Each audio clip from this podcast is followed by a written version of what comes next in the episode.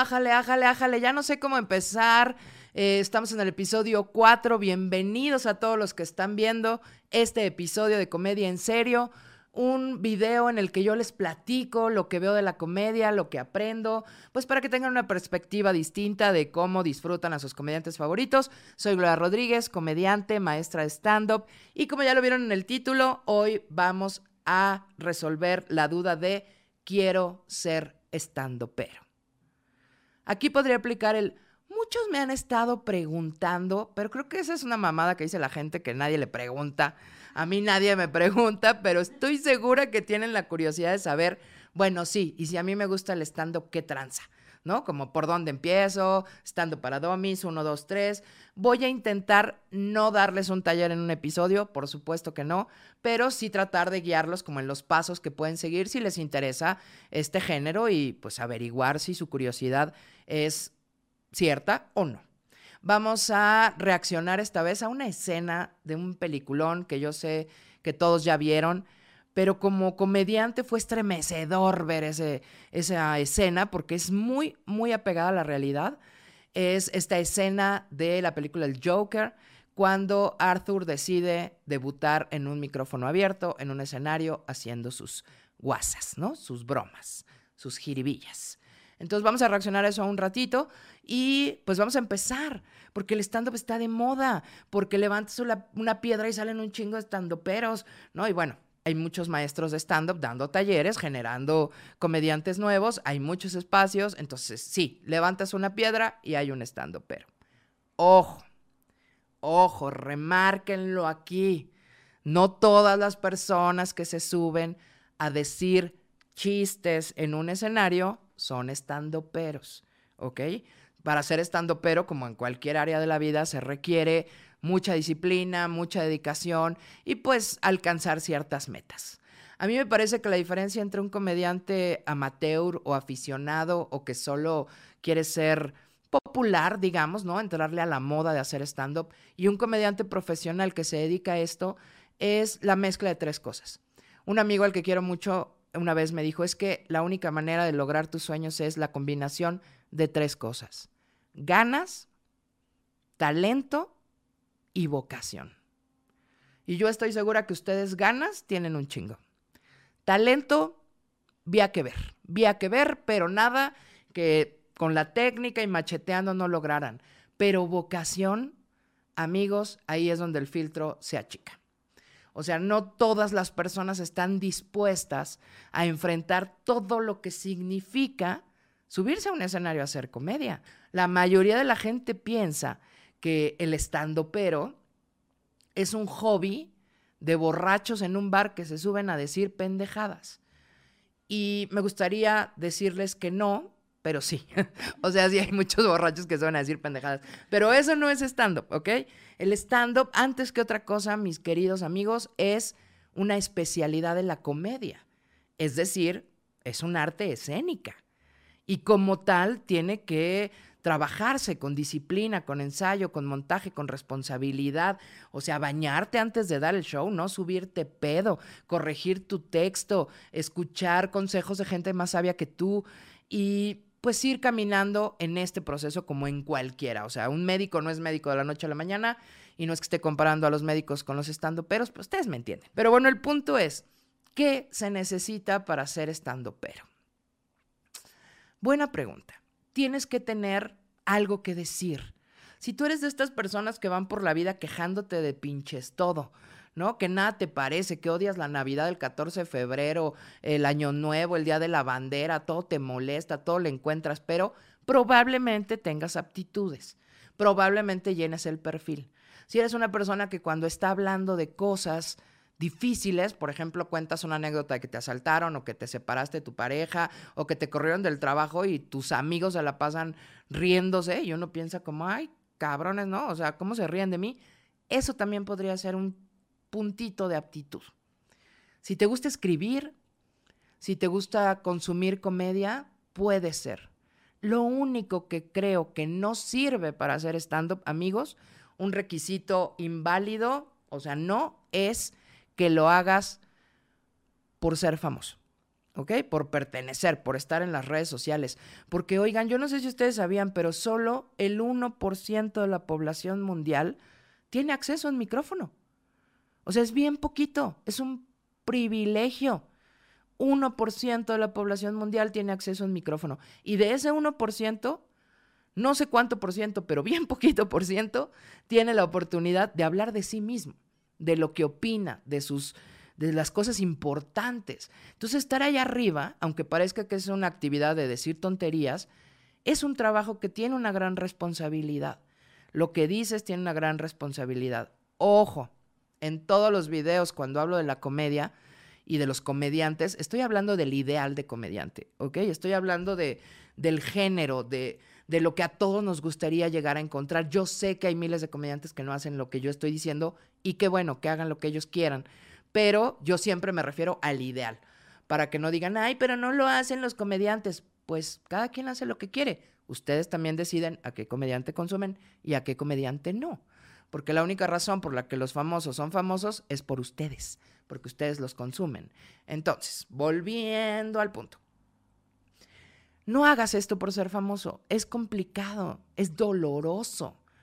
Eh, si quieres empezar, como dar una paseadita, Creo que todos los comediantes mexicanos, y me atrevería a decir que muchísimos comediantes del mundo, hemos nos hemos acercado al stand-up a través de un libro. Un libro que muy probablemente hayan escuchado nombrar, si es que son fans de la comedia, y es este libro que se llama Stand Up Comedy The Book. La autora es Judy Carter, ¿no? Que es una conferencista, maga, eh, comediante, speaker, bla, bla, bla, o sea, una chingona y que además fue la primera persona, ya no digas la primera mujer, la primera persona en dar un taller de stand-up para comediantes, ¿no? Esto en el 89, me parece una cosa así. Ella ha escrito tres libros de comedia, pero creo que el primer acercamiento tiene que ser este, Stand Up Comedy The Book, donde pues justo ella te habla de cómo empezar los ejercicios, de cómo exagerar, de encontrar tu voz eh, cómica, de qué defectos te quieres reír, todo ese como ABC. Sin embargo, y a pesar de que la admiro muchísimo y por supuesto que he leído su libro, eh, tengo que decir que mi perspectiva de Judy Carter es que ya está un poco, no ella, sino su técnica de stand-up ya está un poco superada. O sea, estamos hablando de que han pasado 20 años o un poco más en que nuevos stand-uperos se suben con nuevas técnicas, con nuevos temas. Entonces el libro de Judy Carter es un gran inicio, una gran manera de empezar, pero no te va a dar todas las herramientas que necesitas. Necesitas encontrar tu neurosis, necesitas encontrar la manera correcta de contar tus historias, eh, lo que alguien te ha dicho, cómo transformarlo en comedia de opinión. ¿No? Ya en el episodio anterior hablamos de que es comedia inteligente porque es comedia de opinión. Entonces, imagínense, si en la vida está muy cabrón cuando alguien te pregunta, ¿y tú qué opinas de esto? Pues uno nunca sabe realmente qué opina, ¿no? Además, en esta era de las redes sociales, donde ya todo es share, share, share, compartir, compartir, compartir, tampoco es como que reflexionemos lo que opinamos, ¿no? Como, hay un meme bien cagado el presidente, lo voy a compartir y nunca te has ni siquiera puesto a leer qué propone el presidente, ¿no? O sea, por ponerles un ejemplo, estamos en una época en la que no reflexionamos mucho.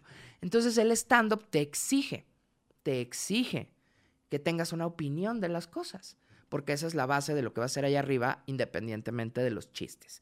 ¿Ok? Entonces, ¿Cualquiera puede hacer comedia? Pues sí, la comedia es muy democrática. El escenario de la comedia es democrático, casi diría yo que demagógico de pronto, ¿no? Porque se sube cualquiera. Pero al final el escenario te lo cobra. Es decir, tú puedes subirte a un escenario e intentarlo muchas veces, como todos, fracasar algunas, pero ir avanzando. Y si no es para ti, el escenario te lo va a decir, las caras de poker face del público te lo van a decir, pero no hay mejor manera y no es porque yo me dedique a eso. No hay mejor manera de iniciarte en este medio del stand-up que tomando un taller. ¿Por qué? Pues no porque sea la única manera. Muchos de tus comediantes favoritos, no sé, o eh, Franco Escamilla, no tomaron un taller. O sea, fue gente muy talentosa que fue aprendiendo, ¿no? En la marcha. Pero indudablemente un taller es un atajo. O sea, te lleva un poco por el camino más rápido a entender qué cosas no debes hacer para pasarla súper mal en el escenario. Eh, porque algo que el público percibe cuando ve a un comediante stand-up es que creen que es improvisado. creen que el comediante se sube a improvisar y eso está bien que lo perciba el público, pero no es la realidad de los comediantes de stand-up. No sé si sabían, pero el stand-up es un género que depende 90% del texto y 10% de la aquí y la hora, de lo que sucede en el show. Es decir, todo eso que ustedes escuchan decir de un comediante, que parece que se le está ocurriendo en ese momento, tiene meses escribiendo, corrigiendo, redactando, quitando paja, memorizando, eh, montando la expresión corporal, los chistes físicos, las voces, la cantada. O sea, es un trabajo de muchas horas nalga, ¿no? De muchas horas en el previo, en el texto, que luego te vas a aprender para subirte a decirlo como si fuera la primera vez que se te ocurre. 90% texto significa lo escribo tal cual lo voy a decir y lo memorizo al 100%. El otro 10%, ese 10% que sobra, pues es lo que los comediantes hacemos con las cosas que ocurren durante el show. ¿no? Si se cae un mesero, si de pronto son alertas sísmicas, si alguien del público tiene una risa muy graciosa o se te olvida el chiste y tienes que evidenciar tu error. O sea, ese margen de improvisación es muy pequeño, pero no es la base del stand-up, ¿ok? Una de las cosas que diferencia o diferencia, como ustedes quieran, porque se puede decir de las dos maneras, eh, al stand-up de otros géneros de comedia, es que el stand-up es casi, casi un género literario. ¿A qué me refiero con esto? El texto de stand-up, ese que tú ves en el escenario, tiene que dar risa leído, ¿ok? O sea, cualquier persona puede leer el texto y reírse porque el texto está completo. A diferencia de el libreto, que además se llaman distinto, en stand-up es rutina, en el teatro es un libreto, en el cine o en la tele es un guion. En un guion o en un libreto, por ejemplo, de comedia tradicional, ¿no? De, vamos a pensar en este personaje, la Chupitos, por ejemplo, ¿no? Que es una mujer que asume, eh, crea ficción como que está peda todo el tiempo y trae un desmadre. Bueno, si nosotros leemos el, el guion de la Chupitos, yo creo que no da risa leído porque la mayor parte de su acto cómico depende de su cuerpo. ¿ok? De lo que dice, eh, lo que dice es lo menos importante, es cómo lo dice, cómo baila, cómo arrastra la lengua, cómo echa porras, cómo celebra con la gente. O sea, si no actúa la chupitos que está peda, pues su texto pierde fuerza. En el stand-up, el texto solito tiene que dar risa. Y ya el cuerpo del comediante en el escenario como que le da un punch, ¿no? A los chistes, o sea, como que lo hace doblemente gracioso. Pero la mayoría de los estandoperos somos en realidad escritores, ¿no? El stand-up es un semillero de escritores. No es una parte de, o sea, no son actores, no es gente que quiere salir en telenovelas o en películas o actuar. Claro que se, se desprenden un montón de cosas, pero esencialmente somos escritores. Entonces, amigos, si ustedes quieren dedicarse al stand-up, tienen que saber que lo primero, primero que tienen que hacer es escribir un chingo. Y escribir, escribir. O sea, no, no tomar notas en tu celular, tampoco esta poser mamadora de traigo mi libretita de comediante, sino sentarte en la computadora, escribir, corregir, eh, buscar la sintaxis, que estén bien conjugados los verbos, que si se dice diferencia o diferencia o diferenciado o qué. O sea, tiene que estar bien dicho.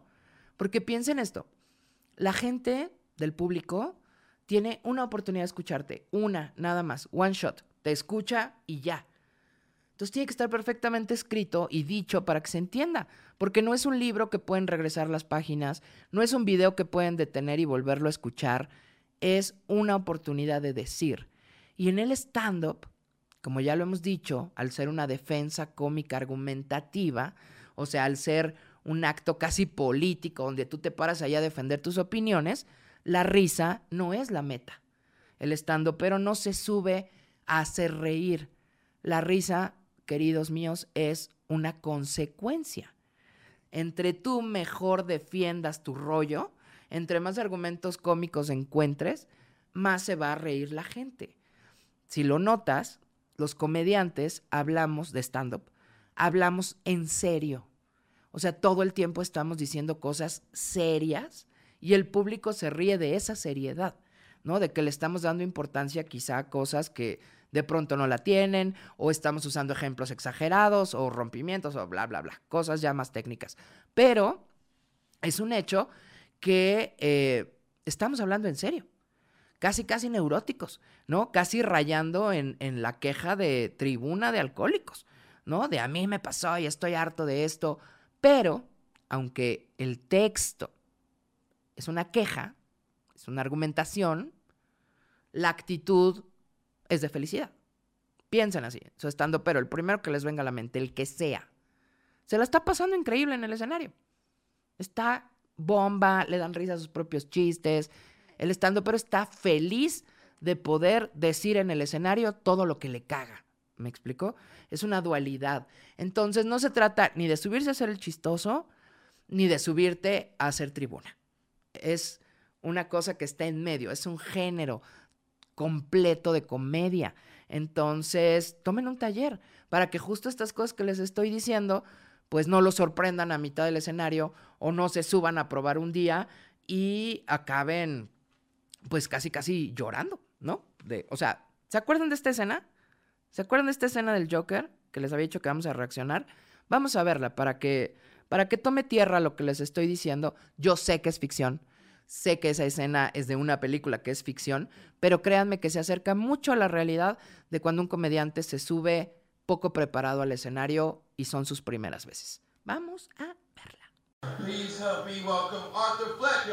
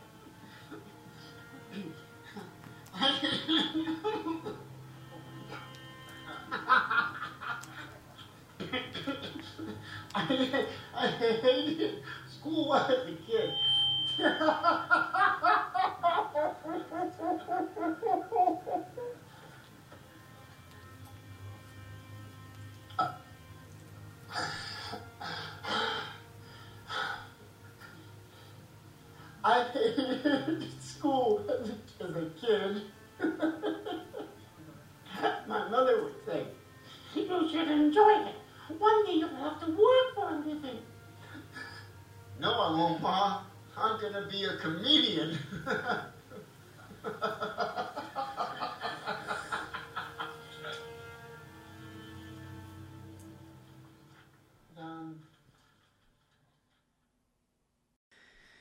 Ay, qué escena, ¿no? Qué escena. Duele, duele. O sea, yo estaba viéndola y quería decirles cosas, pero me quedé como... Porque cada vez que la veo, duele.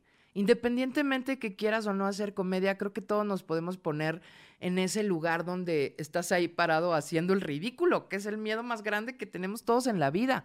Creo que todos hemos tenido esta pesadilla donde entras a una habitación llena de gente y estás encuerado, ¿no? Que en mi caso no sería pesadilla, sino terrorismo visual. Ay, ustedes disculpen.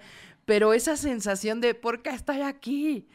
Y si lo trasladamos de la ficción y de esta escena tan maravillosamente hecha que, te angustia, si lo bajamos a, la realidad del escenario del stand-up, sabemos que Arthur padece de cierto... Em, pues un padecimiento, padece un padecimiento mental, ¿no? O sea, tiene un problema que cada vez que se pone muy nervioso o está en una situación muy al borde, le da risa. Es una forma en que su cerebro eh, saca la atención. Entonces, en esta escena podemos ver que él se ríe y no puede hablar porque está tan nervioso que se atropella y entonces se ríe y la gente se incomoda porque se ríe, porque no entienden por qué se ríe si no ha contado el chiste y entonces el chiste no es chistoso y todos nos estresamos y todos nos sentimos súper incómodos. Es la mejor escena de pena ajena que he visto en la vida. Y eso que no estamos viendo al público. El público está totalmente oscuro. De hecho, de acuerdo a las teorías conspirativas de la película, ni siquiera sabemos si esa escena pasó en la vida real de Arthur o solo se lo imaginó o qué. Pero la sensación de estar ahí parado y no poder controlarlo es algo que hemos sentido todos los comediantes o todos los maestros o todos los coach o todos los vendedores o todas las personas que tenemos que pararnos frente a una audiencia. Y vamos a trasladar la risa del personaje de Arthur, ¿no? Que es una cualidad muy específica de estar nervioso, en el estando pero o en el speaker, vamos a decirlo. Así, él se traslada en caminar de un lado a otro del escenario, en estarte jalando el pelo, en que tomes el micrófono y te tiemble la mano, en que empieces a hablar y te salga la voz así toda desmodulada, ¿no? A la Betty la fea porque estás súper estresado. O sea, eso, cuando empieza a volverse más fuerte, como lo vemos en la escena, cómo va la progresión ya hacia ese rompimiento de, ah, estoy muy angustiado, genera falta de memoria, blackout. Los comediantes empiezan a decir muchas groserías porque sienten que con eso se protegen de esta sensación de, exposición frente al público. Y lo que vemos en la fantasía de Arthur cuando empieza a triunfar, pues es que está leyendo chistes de su libreta. Y eso me hace reflexionar en algo muy importante del stand-up que es la disciplina de escribir y saber qué quieres decir. ¿Cómo hubiéramos salvado a Arthur de ese momento haciéndolo sentir cómodo y teniendo perfectamente memorizado su texto?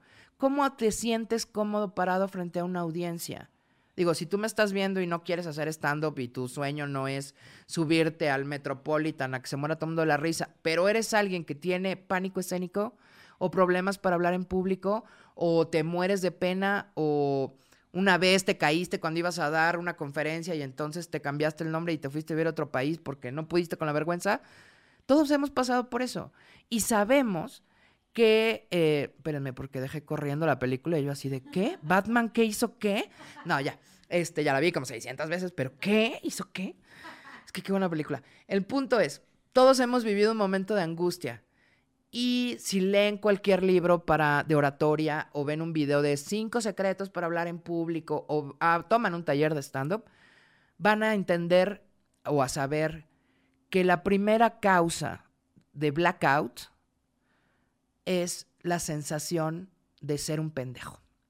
O sea, son los términos más profesionales en los que se lo puedo decir. O sea, a uno le da miedo hacer el ridículo, que la gente piense que eres tonto, que no sabes. Entonces, ¿qué te recomiendan para no tener pánico escénico? Domina tu tema perfectamente. En el caso del stand-up, pues no es que domines un tema, porque no vas a dar clases, no vas a dar información, pero sí domina tu texto, es decir, apréndetelo, porque subirse al escenario del stand-up es como lanzarse un paracaídas. O sea, sabes que va a estar cabrón y que lo único que tienes para no morir aplastado es tu paracaídas. Y tu paracaídas es tu texto. Es lo único que tienes. Si no da risa tu texto, al menos te bajas con un chingo de dignidad del escenario. Cuando uno está allá arriba, ves pasar toda tu vida frente a tus ojos, la gente nos está riendo, te sientes idiota. ¿Qué te queda? Decir tu verdad, decir tu texto, decir tu opinión y sostenerla, porque la meta del stand-up no es hacer reír, es la consecuencia. Y a lo largo de estos episodios, que aprovecho para decirles, muchos me han preguntado, quiero aclarar por si están teniendo ahí como, ya sé cómo son internet, ya sé cómo son. He reaccionado solo a comediantes extranjeros hasta ahora, solo a comediantes, creo que norteamericanos todos, o en este caso película norteamericana, Solo porque no quiero que digan, ay, se quiere colgar de la fama de los comediantes porque va a hablar de Franco, pero que Franco... No, no, no, no, no, no, no. No, no, no. O sea, la mayoría de los comediantes son mis amigos, mis alumnos, mis compadres o los debuté, eh, me quieren mucho, yo los quiero mucho. No necesito colgarme porque esto que les estoy diciendo es teoría. Teoría que se puede aplicar en cualquier video. Entonces, si ustedes quieren ver videos de comediantes mexicanos y no van a estar chingando con que me quiero colgar de su fama. Pero al mismo tiempo los van a taguear para que su fama me llegue. No.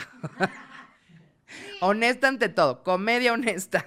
No, pero si ustedes quieren ver comediantes que quizás son más cercanos a ustedes, ¿no? Que, que los conocen más porque son mexicanos y hablan su idioma y no estamos aquí batallando con el subtítulo, pónganmelo en los comentarios y yo obedezco. O sea, lo que ustedes quieran a partir de ahorita, que es el cuarto episodio, ya un mes. O sea, ya, ya, ya somos, ya somos, ya nos vamos a casar ustedes y yo. O sea, ya voy a poner mi cepillo de dientes en su casa, ya somos amigos. Entonces creo que ya me pueden decir, Gloria habla de esto, quiero ver a tal comediante y a lo mejor puedo hacer la reacción para que entendamos un poco más de su personalidad, ¿vale? Pero mientras tanto, para cualquier persona que se pare frente a un público, el stand-up es una gran herramienta para vencer el pánico escénico. Una, porque hay un texto trabajado, memorizado, corregido. Dos, porque estás hablando de ti, de tus cosas. Seguramente esos temas que siempre hablas con tus amigos, en la sobremesa, ya sabes, este amigo que en la sobremesa todavía no está pedo, pero empiezan a hablar de un tema que le apasiona y entonces se levanta y ya solo él habla, ¿no? Y está tan apasionado que agarra la servilleta y la otra y te dice, aquí estaba y entonces pasó y todos están como, ¿qué pedo este güey? No, está en drogas. O sea, cuando tú tocas un tema que te gusta, ¡pum!, sucede la magia. Solo que en el stand-up esa magia necesita contención disciplina, estructura. Y si te da miedo fracasar, la comedia en general, pero el stand-up en particular, es el espacio para fracasar públicamente, es decir, para reconocer que no somos perfectos. Es decir, si le ponemos otro nombre al stand-up comedy, a mí me encantaría decirle que es la comedia del error. Capitaliza el error. Los comediantes tienen herramientas para resolver cualquier problema. No sé si se han fijado, pero todos los eventos en vivo internacionales muy importantes, todos tienen como conductor central, como eje central a un comediante. Los Oscars, los Grammys, Miss Universo, este, los MTV Awards, es más, la academia, la voz, o sea, cualquier cosa que requiera una gran producción, muchos personajes interactuando, público en vivo, cámaras, errores, el conductor central es un comediante. ¿Por qué? Porque la comedia y sobre todo el stand-up te da las herramientas para resolver esos problemas. No, que el Oscar es para La La Land. Ah, no, perdón, qué pendejo será para la otra película.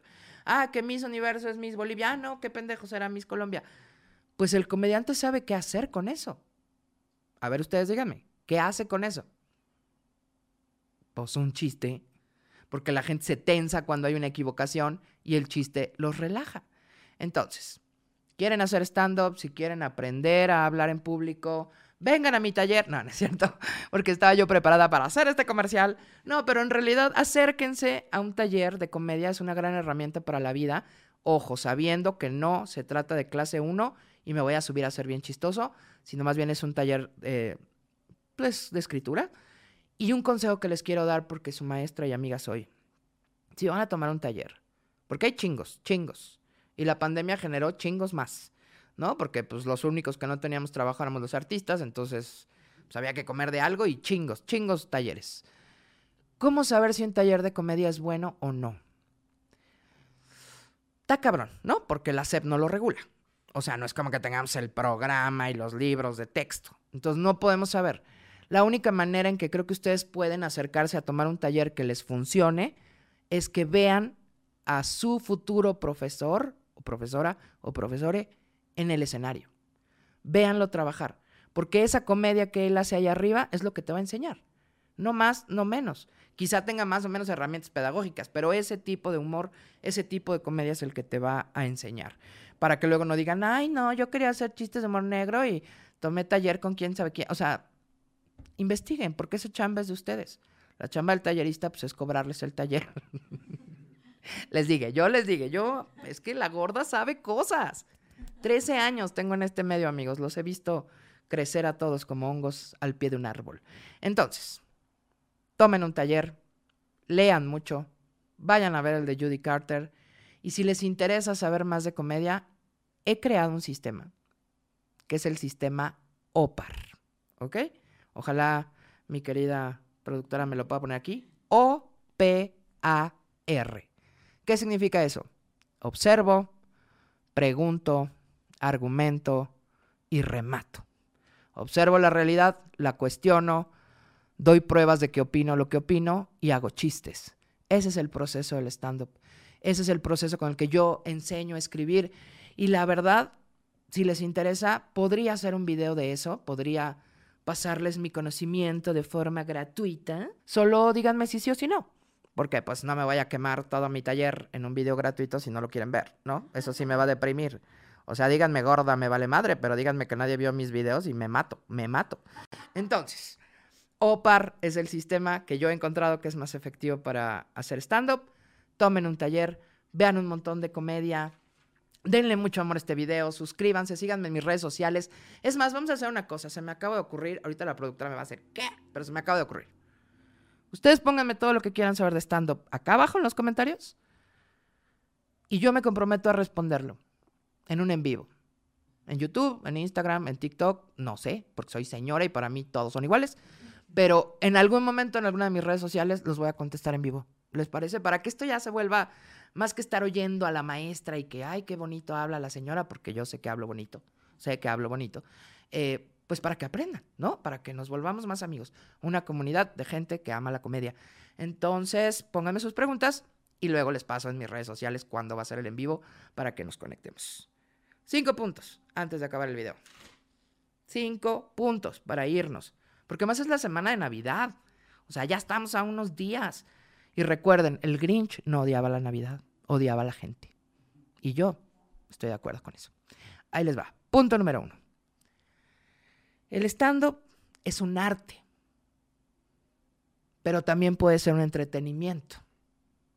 Ustedes deciden qué ven, qué consumen y qué ejecutan. Número dos, los más famosos no necesariamente son los mejores. Hay mucha gente que no tiene tanto spot y que es muy buena. ¿Cómo saber? Consuman stand-up en vivo. Vayan a su barecito, que a su casa de asistencia social, ¿no? Donde vivimos los estandoperos. Vayan, consuman stand-up. No puedes cuestionar, juzgar o estar enojado por algo que no has visto cómo sucede en vivo. El stand-up está diseñado para hacerse aquí, en corto, ¿no? O sea, en chiquito. Y después de ir a ver unos cuantos shows de stand-up, si no les gusta el stand-up, está bien, no tiene por qué gustarles. Número tres, todo en la vida tiene que ver con esta frase que dije que hacer reír no es la meta, es la consecuencia. Aprender no es la meta, es la consecuencia. Ser un buen comediante no es la meta, es la consecuencia. Entonces yo los invito a que si quieren hacer stand-up, no se pongan metas de hacer reír, ser famoso y ser chingón. Pónganse la meta de descubrir para qué me quiero subir ahí. Punto número cuatro. Antes de tomar un taller, ahorra. No, no es cierto. Me sale lo materialista con los talleres. No, pero pregúntate tres cosas. Te voy a dejar tres preguntitas de tarea para que te las hagas, porque estoy seguro que segura que si quieres hacer stand-up, ya hasta te has imaginado en el escenario, ya te imaginaste de qué vas a hablar, ya tienes tus temas. Creo que todos deberíamos preguntarnos tres cosas. ¿Por qué quiero hablar de eso? Es decir, ¿por qué es importante para ti ese tema o qué crees que vas a aportarle al mundo? Siguiente pregunta, ¿para qué querría el público escucharme? O sea, ¿tú qué le vas a aportar a la sociedad? ¿Por qué alguien iría a gastarse 100, 200, 500 varos en irte a ver? ¿Qué le vas a aportar? Y tres, ¿qué opinas de lo que vas a decir? Porque entre este mar de estandoperos que levantas una piedra y salen un chingo, la única manera de distinguirte es que tu stand-up sea tuyo. Es decir, que, lo firmes, que sea tu personalidad para que no seas uno más del montón. Y número cinco, que seas chistosito no te hace comediante. Hacer comedia es lo que te hace comediante.